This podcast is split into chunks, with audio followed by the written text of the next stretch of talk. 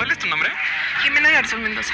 Para mí, la responsabilidad afectiva es ser sinceros, que todos seamos sinceros con lo que queremos en relación hacia otras personas, nuestras emociones, nuestras necesidades, nuestros tipos de apego. No solamente es de una pareja, o sea, es entre las relaciones humanas, con mi mamá, con mi papá, con mis abuelos. O sea, no, las emociones no solamente son de pareja ni el amor, es, es en general con las personas que queremos y, y tenemos un vínculo más allá.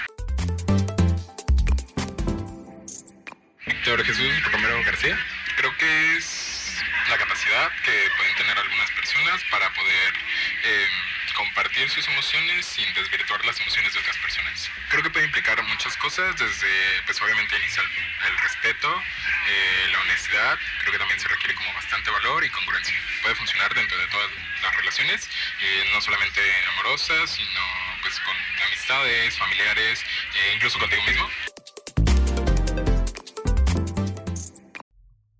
Lo que acabamos de escuchar son las opiniones que jóvenes de entre 19 y 22 años tienen respecto a la responsabilidad afectiva y a los actos en los cuales ellos consideran que no se es responsable de lo que provocamos en las personas que nos rodean.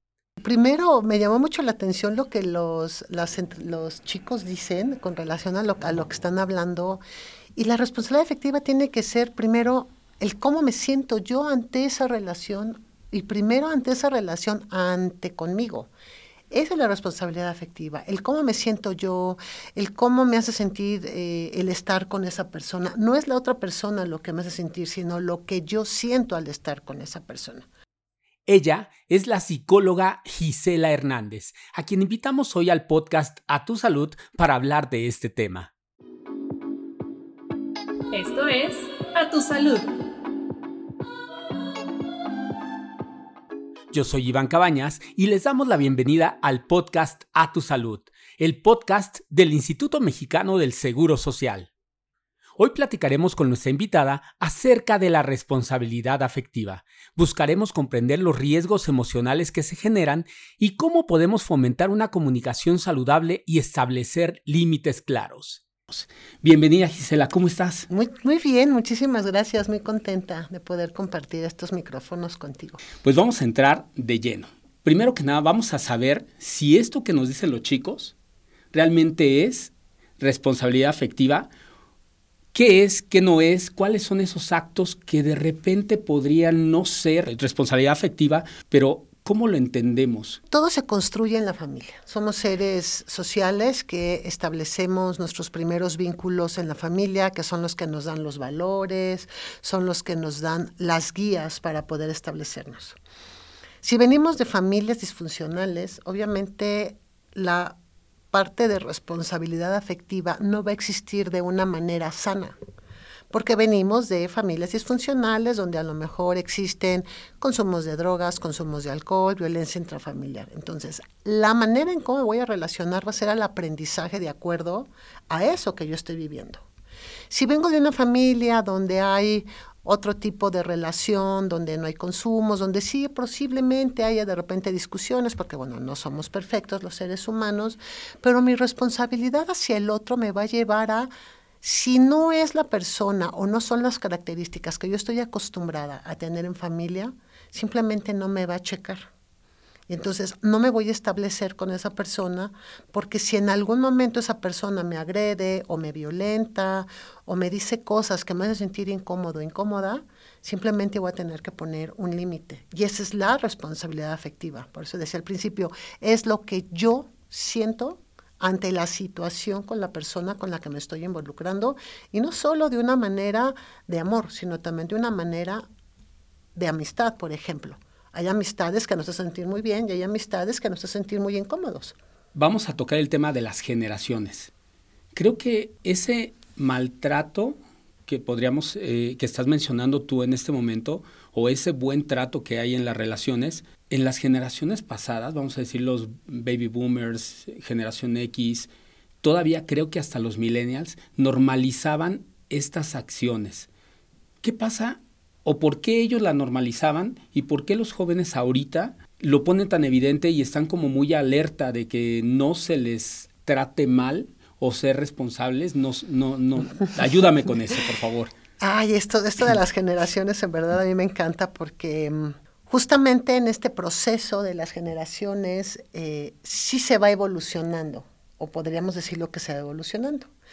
Por ejemplo, la, generación X pues viene en un proceso de cambios así terribles donde nace el internet, el fax, los teléfonos celulares y viene un cambio impresionante a nivel social. Quizá permitíamos cosas porque es como nos educaban a la parte de no digas, yo soy tu mamá y tienes que hacer lo que yo te digo. Sin embargo, las nuevas generaciones ahora se pasaron al otro extremo. Entonces, cualquier cosa que para ellos no les haga sentir cómodos dentro de estos sistemas en los cuales están estableciendo sus relaciones y están estableciendo sus conceptos, para ellos es agresión, cuando realmente no es una agresión. Simplemente para ellos el poner límites desde los adultos o desde otras personas es una agresión porque también están en una situación, yo es como lo veo, yo trabajo en, en, una escuela eh, de donde, de, en, en, un bachillerato, y para todos ellos es agresión. Si fumo, no me digas que fumo. Si tomo, no me digas que, no, que no debo de tomar. Yo puedo hacer lo que quiera, a la hora que yo quiera, en el momento en el que yo quiera, y entonces transgreden los límites. Y justamente el ser responsables en la parte emocional es no transgredir esos límites. Por eso los chavos ahora traen toda esta situación tan compleja de que me faltas al respeto de todo o de que me tienes que hablar bonito porque entonces ya me siento que me estás agrediendo, que me estás lastimando, que me estás ofendiendo, pero transgreden el límite de, de, respeto. Yo sí, yo así lo llamaría. Es un respeto que ellos todavía, ni siquiera entre ellos se respetan. Hay mucha situación entre ellos donde se tratan muy mal, se hablan de una manera muy fuerte, y entonces rompen con esto. Entonces la responsabilidad afectiva para ellos es, me tienes que respetar de todo lo que yo hago, digo, sin que tú me digas nada, porque eso es lo que a mí me corresponde vivir en esta época. Sebastián Cardona, la responsabilidad afectiva es respetar en todos los aspectos. Obviamente todos tenemos diferentes sentimientos y es muy importante tener esta comunicación para poder transmitírselo a la otra persona y que la otra persona esté en sintonía con nosotros.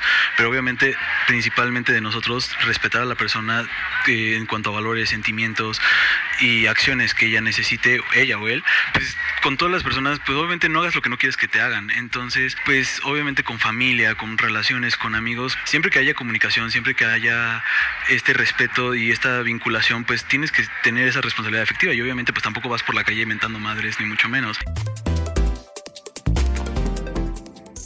Sí, Evelyn. Creo que es hacerte responsable de todos los sentimientos que conlleva justamente el relacionarnos con otras personas. Pero sí considero que si hay una relación uh, estrecha, el, el, a veces el preguntar cómo estamos, o sea, tanto amigos, parejas, familiares, sí siento que todos eh, debemos de ser responsables con, con quien nos relacionamos. Minerva Flores. Respetar los acuerdos, pensar en el bienestar de la otra persona cuando estás en un vínculo afectivo. Yo creo que en todos los vínculos que tenemos tiene que haber responsabilidad afectiva, porque al final toda interacción humana y todas las relaciones que construimos a lo largo del tiempo merecen un cuidado y respeto porque pues, es una persona con la que te estás relacionando. Bruno Saldaña. Eh, la responsabilidad efectiva es el conocimiento de cómo llevar una relación con una persona, sea familia, pareja o incluso amigos, tomando en cuenta las, digamos que actitudes o actividades que le puedan favorecer a los dos sin llegar a afectar a nadie más. entonces, lo que, lo que estamos diciendo es que de repente se confunde esta responsabilidad afectiva de ida y vuelta como que solamente queremos que sean responsables afectivamente con nosotros, sin nosotros tomar en cuenta al otro de lo que podríamos estar provocando con nuestras actitudes. Exacto. ¿Sí? Ok. Los límites son fundamentales. Por supuesto. Pero ¿cómo poner límites en una responsabilidad, en una responsabilidad afectiva cuando no entiendo bien que la responsabilidad afectiva me corresponde a mí, pero también le corresponde al otro. ¿Cómo le hacemos? Em, yo veo que y considero que algo muy importante es hacer entender al otro lo que está sucediendo con la situación. Si yo adulto hablo con un alumno o con un adolescente en este proceso de secundaria, bachillerato, lo que necesito es hacerla entender por qué la manera, cómo se comporta dentro de una escuela, no es la manera adecuada, porque eso rompe justamente todos los procesos que deben de ser de reglas y normas que se establecen dentro de una escuela, por ejemplo. Entonces yo siempre les pongo el ejemplo de, a ver, ¿a ti no te gustaría que yo fuera a tu casa y me pusiera a tomar, por ejemplo, o me pusiera a fumar cuando en tu casa no fuman y tu casa quedara oliendo a cigarro? Entonces quedan así como, no lo había pensado de esa manera, ¿no?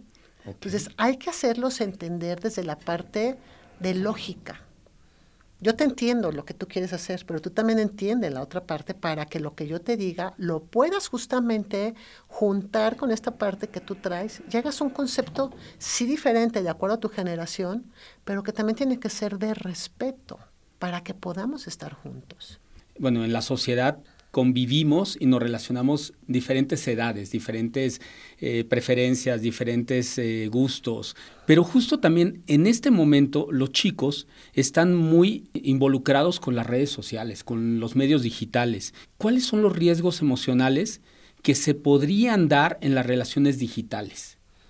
El tipo de contenido que ven el saber qué contenido ven va a ser muy importante para que no tengan este seguimiento Digo, hay muchísimos, pero muchísimas personas que hacen ahora ya, este, por ejemplo, en TikTok y Instagram y todos estos medios, ¿no? Pero el contenido que yo veo es el que me va a ayudar a ser un responsable emocional.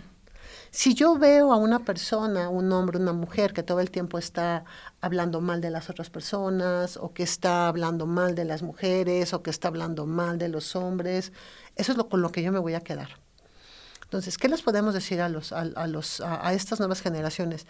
Que escojan un contenido que no sea tan agresivo, que busquen contenidos que vayan acorde, quizá no a su edad, porque ahora ya ellos ya traen completamente otra manera de ver la vida, ¿no? Pero sí un contenido que les ayude a sentirse bien con ellos. Que no sean, digo, hay por ahí una persona, un, un influencer que la verdad yo cada vez que lo veo me digo, wow, y lo siguen y tiene millones de seguidores y, por ejemplo, se expresa muy mal de las relaciones con las mujeres. Y además les da unos tips que digo, oh, si las mujeres que son dentro de los gremios feministas lo escucharan, sería completamente una situación muy compleja, ¿no? Entonces, ¿cuál sería que escuchen contenidos que realmente les aporten a su vida? Yo hablo mucho y me gusta mucho hablar de la parte espiritual y no la parte espiritual de religión, ¿no? Sino de la parte interna, de cómo me siento ante esas situaciones, ¿no? El escoger algo que a mí me haga sentir bien, eso va a ser también el principio de no ser tan apáticos o tan lejanos a una parte emocional o lo que se ha convertido en algo desechable. Para mí el amor ahora con estas generaciones se ha vuelto así, justamente, desechable. ¿no? Y, ese punto que tocas del amor desechable nos lleva a esas aplicaciones de citas. La forma en la que nosotros nos relacionábamos o que buscábamos establecer una relación de amistad, de noviazgo, pues en nuestra época era buscarla, este, hacer todo, el, todo ese cortejo para poder platicar con esa persona y después pues ya establecer, si se podía, una relación de, de noviazgo, de amor, de amistad. En la actualidad recurren a las aplicaciones de citas. Por ejemplo, ante este punto hay un chico que eh, se llama Tony y él nos platicaba precisamente que cómo de repente en estas, en estas aplicaciones se da mucho el fantasmeo, ¿no? O el ghosting, que es el hecho de te marco ahorita y estoy sobre ti todo el tiempo y de repente desaparezco totalmente. Y eso les pega muchísimo en, las, en, la, en la actualidad a estas generaciones. ¿Cómo trabajar esa emoción, ese manejo de emociones para no sentir tan fuerte ese ghosting o, el impacto que tiene? Eh, definitivamente es una cuestión de autoestima y de autoconocimiento. Tengo que estar muy claro, tengo que estar muy clara en la persona con la que yo estoy estableciendo esa comunicación. Hay, por ejemplo, si todo el tiempo está encima de mí, de repente me empieza a bombardear con palabras agradables, bonitas, me gustas, me encantas, te quiero, me encantaría estar contigo. Y es todo el tiempo así, en un corto tiempo donde yo apenas te estoy conociendo, esa es una alerta roja. ¿Cómo me vas a amar y cómo te voy a volver loco? ¿Cómo te voy a volver loca? Si apenas llevo una semana conociéndote y ni siquiera te conozco a lo mejor visualmente, porque muchas veces nada más es por texto. Okay. Entonces la palabra, pues sí, obviamente dice cosas muy bonitas, por eso existe la poesía y por eso existen estos grandes este, Te poetas. el oído, ¿no? Claro, ¿no? Poemas de amor que eran maravillosos. Entonces me endulza y digo, bueno, desde qué parte de mi carencia emocional lo estoy leyendo y entonces me engancho. Entonces, ante esta primera situación es no hacer caso ante palabras tan bonitas hasta no conocer a la persona que realmente me está diciendo eso porque también las personas que luego escriben no son las personas que dicen ser. Entonces, primera, primera alerta roja es palabras bonitas. En tres días que nos conocemos, aguas por ahí, porque esa persona va a desaparecerse. Y si tú traes una carencia emocional, automáticamente te vas a enganchar y van a sufrir realmente el alejamiento de esa persona. Tú decías ahorita, bueno, es que los adultos no. Hicieron un, un, estudio en Colombia con adultos, justamente para redes sociales, la Policía Cibernética de Colombia, y entonces creaban un personaje masculino y un femenino, ya con personas adultas, y llegaban a la cita.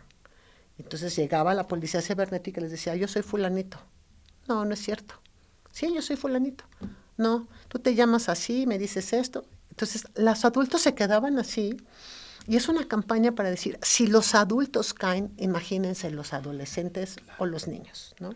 Entonces, es como una cuestión de necesidad de sentirnos apreciados, queridos, amados por una persona, porque traemos carencias. Y, y todo eso tiene que ver mucho con, con el ritmo en el que vivimos, ¿no? O sea, es demasiado efímero todo lo que vivimos, ¿no? Es la inmediatez. Y es justo estas generaciones jóvenes las que viven bajo este ritmo, ¿no? De inmediatez, de, de quiero las cosas rápido, un placer hedónico, ¿no? Donde decimos, así, ya, rápido, dinero, placer, alegría, pero también tristeza.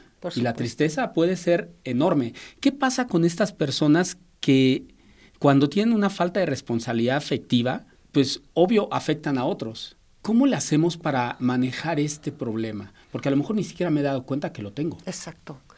Primero, que no se sientan, no me gusta usar esa palabra porque se utiliza mucho y es como nos, nos, educan en, en esta sociedad, ¿no? Que no se sientan culpables porque muchas veces nos responsabilizan de esas acciones que nosotros tenemos. Y yo pongo el ejemplo cuando somos niños, ¿no? Si no quieres comerte la sopa, pues es porque no te gusta. Pero tu mamá te dice, cómete la sopa porque es lo que hay.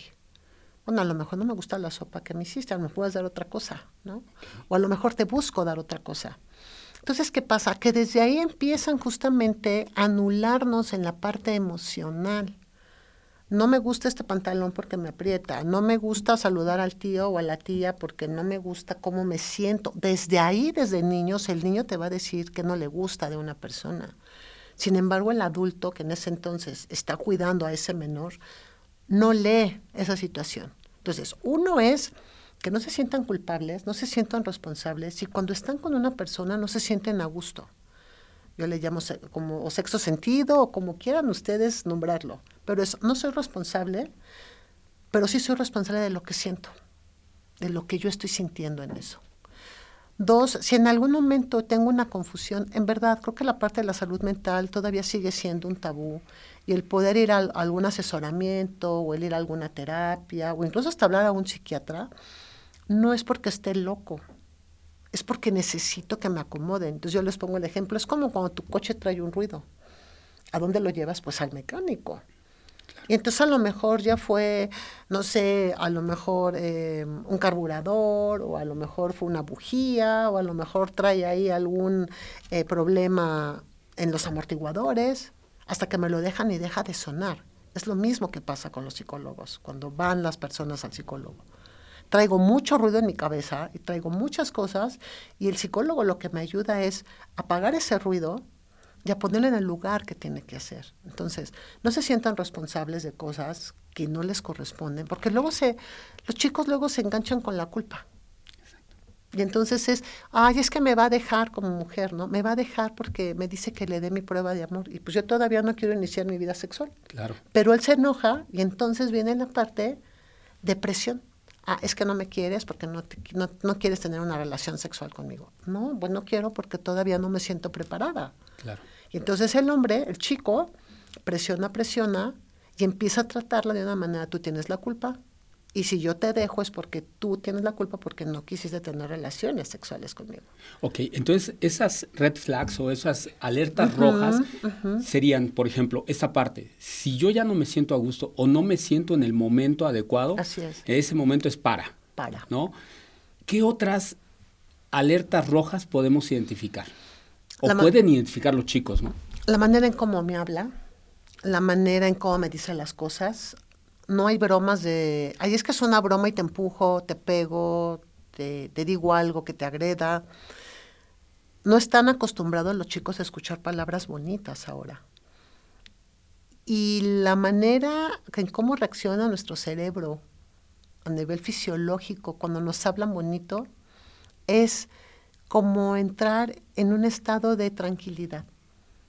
Si a mí me dicen, oye, te quiero mucho, oye, me gustas, oye, qué bien se te ve ese vestido, o a los hombres, ¿no? Oye, qué rico hueles, oye, me gusta cómo te ves con ese suéter, oye, me gusta cómo sonríes, porque ahí viene la otra parte, hombres y mujeres, ¿no? Claro. Si yo escucho cosas bonitas, obviamente todo el tiempo voy a tener una relación agradable, pero si yo todo el tiempo estoy escuchando palabras agresivas, yo también voy a una persona agresiva. Okay. Entonces, escuchar palabras bonitas, no palabras desagradables que me hagan sentir incómoda, porque hay palabras muy fuertes, que como dicen, a veces pegan más que, una, que un golpe físico, okay. quedan más tiempo. Sí. Entonces, si me está hablando mal, si me incomoda la manera en cómo se expresa, cualquier broma que tenga que ver con relación a mi persona, a mi manera de pensar, a mis amigos, a mi forma de vestir, vámonos, no tienes absolutamente nada que hacer ahí, porque eso se va a convertir en algo muy probable violento. Ok, oye, ¿y cómo en un momento dado puedo empezar a establecer límites y expectativas reales en una relación? Por ejemplo, estos chicos que están viviendo este momento y dicen, bueno, yo ya me di cuenta que no quiero estar con esta persona, sé lo que no quiero, pero todavía no sé lo que quiero.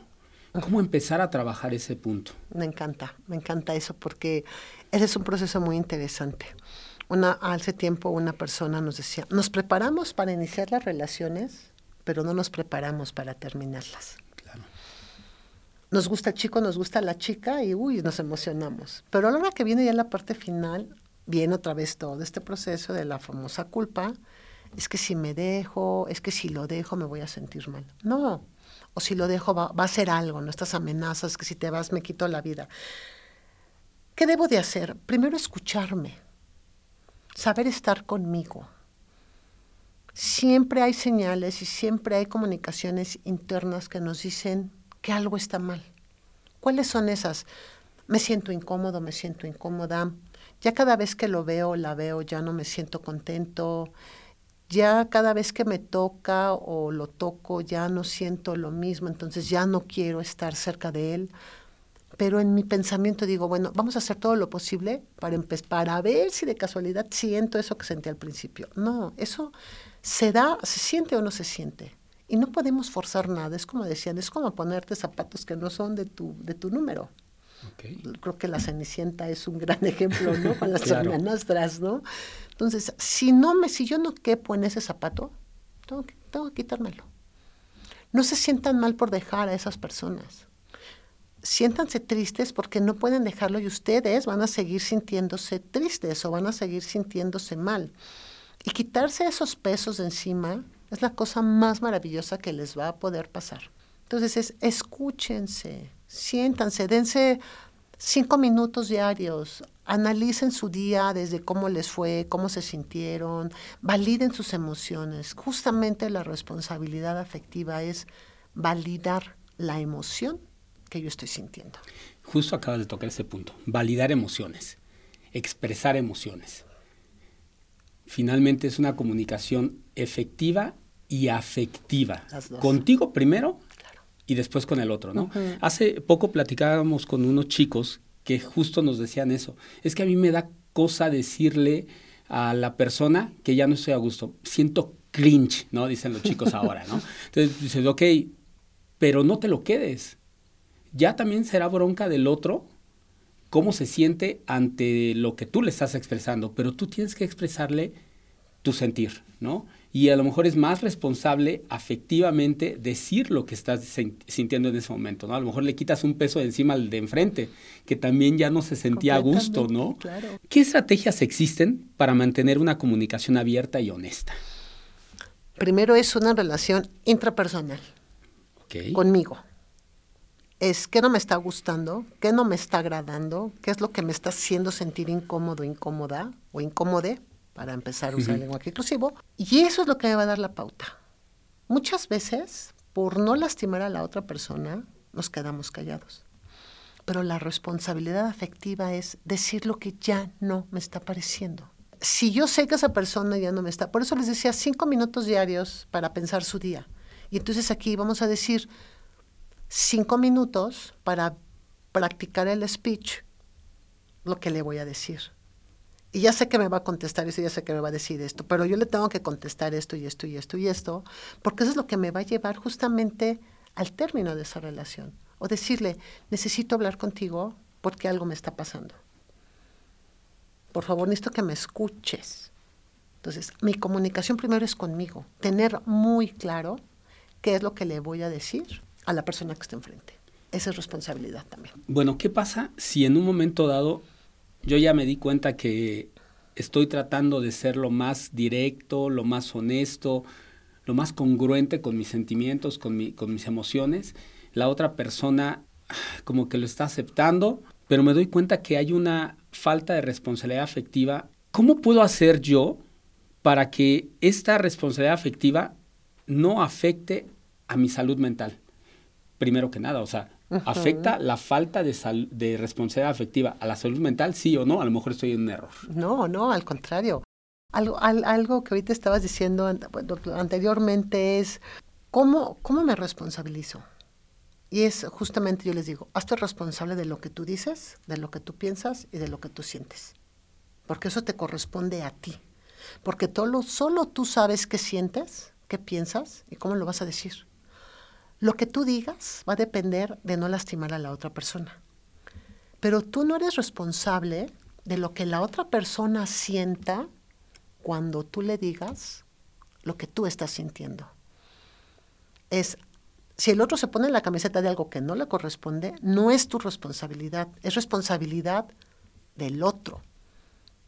Yo soy la persona que te está diciendo esto y así me estés diciendo que me quieres, que me amas, que voy a cambiar, que vas a ser diferente, no vas a ser diferente y no quiero que seas diferente. Simplemente tú y yo no podemos seguir juntos. Si eres una gran persona, te amo, te amé o, lo que, o cualquier situación que quieras decir, pero no eres la persona con la cual yo quiero estar. Y entonces la otra persona obviamente puede tomarlo en una situación no muy favorable. Lo que yo haga me corresponde a mí. Lo que tú hagas te corresponde a ti. Okay. Y aunque se oiga un poco fuerte, es tu responsabilidad afectiva, no la mía. Y mi salud mental es primordial ante cualquier situación. Ahí, por ejemplo, podría ser casi después de esto yo te recomiendo que veas qué onda con tu salud mental. Hablábamos ahorita, o hablabas tú precisamente de la empatía. ¿Qué tan importante es la empatía para poder ser responsable afectivamente? La empatía es fundamental en, en, en, la vida, porque la empatía nos habla que tenemos que ponernos en el zapato del otro, pero no nos hablan ponte en tus zapatos primero. Okay. ¿Qué es lo que tú estás sintiendo? nos movemos con relación a lo que los demás sienten. Si mi mamá se enoja por alguna situación, voy a tener que buscar la manera de que ella se contente. Y a veces hay mamás que hacen ley del hielo. No hablan, ¿no? Entonces, uy, pues horrible, es un tipo de violencia también, por ejemplo. Entonces, me empiezo a comportar así de, ching, ya se enojó, entonces me refleja mi mamá, entonces voy a hacer todo lo posible para que me perdones, ¿no? Y antes de hacer eso es, ¿qué hice yo para que él se enojara o para que ella se enojara? Y muchas veces, si nos damos cuenta, no somos nosotros los que hacemos, es el otro como lo está interpretando. Claro. Entonces enganchamos justamente con la parte de una falta emocional, entonces ya no estoy siendo empático. Yo soy empático conmigo y después soy empático con los demás. Yo a lo mejor puedo entender que de repente una persona esté triste porque su mamá o su papá está enfermo.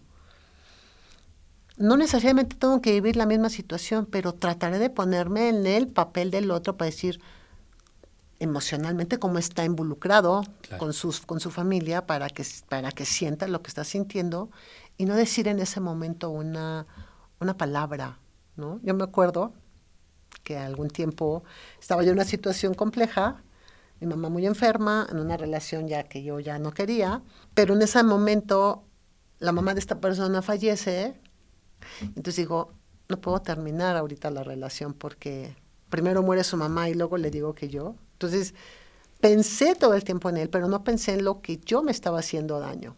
Claro. Y después dije, no, el momento hubiera sido, si en el momento que falleció su mamá, a lo mejor podrían decir qué fría, ¿no? Pero no, porque entonces el otro es el que sufre, el otro soy yo. Sí. Porque te estás esperando una relación que ya no está siendo la mejor para ti.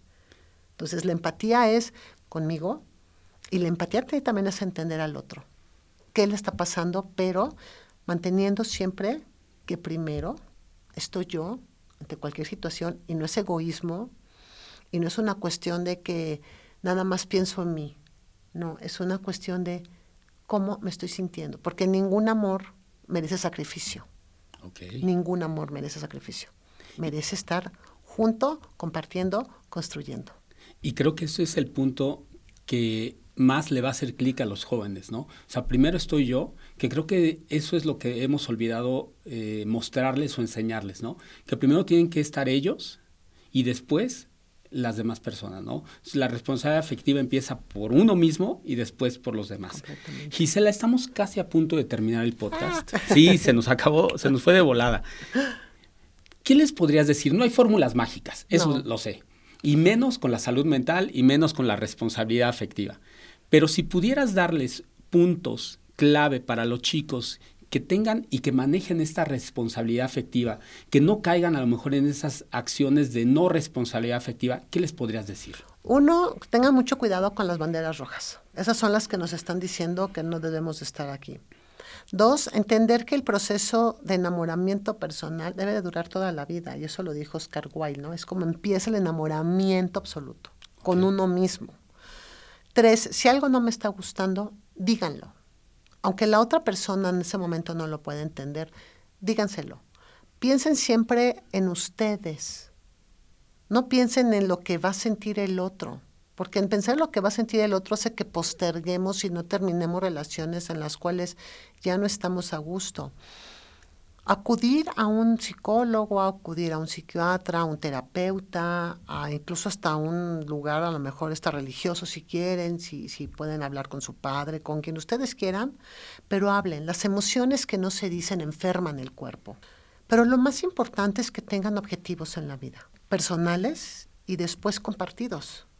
Porque creo que los chavos ahora han perdido como esa parte de objetivos en la vida. Tú lo decías, lo inmediato, lo el ahorita ¿Ya has pensado que te puedes ir de viaje? ¿Ya has pensado que puedes hacer esto? ¿Has pensado tú que puedes estudiar un idioma que te guste? Atrévete a hacerlo. Entonces, para mí todo se junta en atreverse, en quererse y en que la responsabilidad afectiva es mía. Lo que el otro interprete es responsabilidad del otro. Ok, Gisela, muchísimas gracias. Hemos llegado al final del episodio.